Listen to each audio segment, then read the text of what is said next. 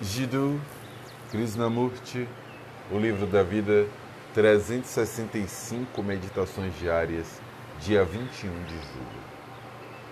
Onde há possibilidade de sofrimento, não há amor. O questionador quer saber como ele pode agir livremente e sem autorrepressão quando sabe que sua ação pode magoar aqueles que ama. Você sabe, amar é ser livre. As duas partes são livres. Quando surge a possibilidade de dor, de sofrimento no amor, não existe amor. Existe meramente uma forma sutil de possessão.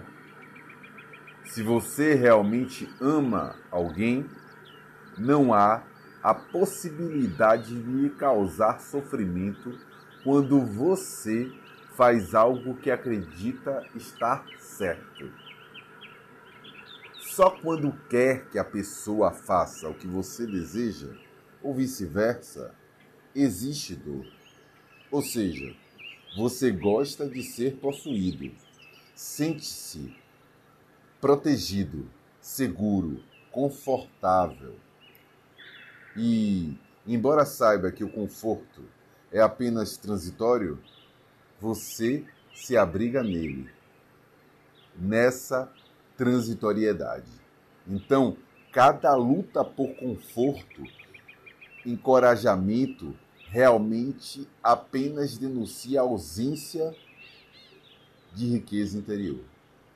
Por isso, uma ação separada sem considerar o outro indivíduo, naturalmente cria perturbação, dor e sofrimento. Pois o indivíduo tem de reprimir o que ele realmente sente para se ajustar ao outro.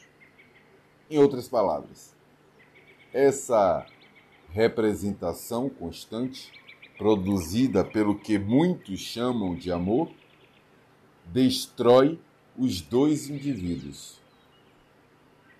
Nesse amor não há liberdade. Ele é apenas uma sutil escravidão.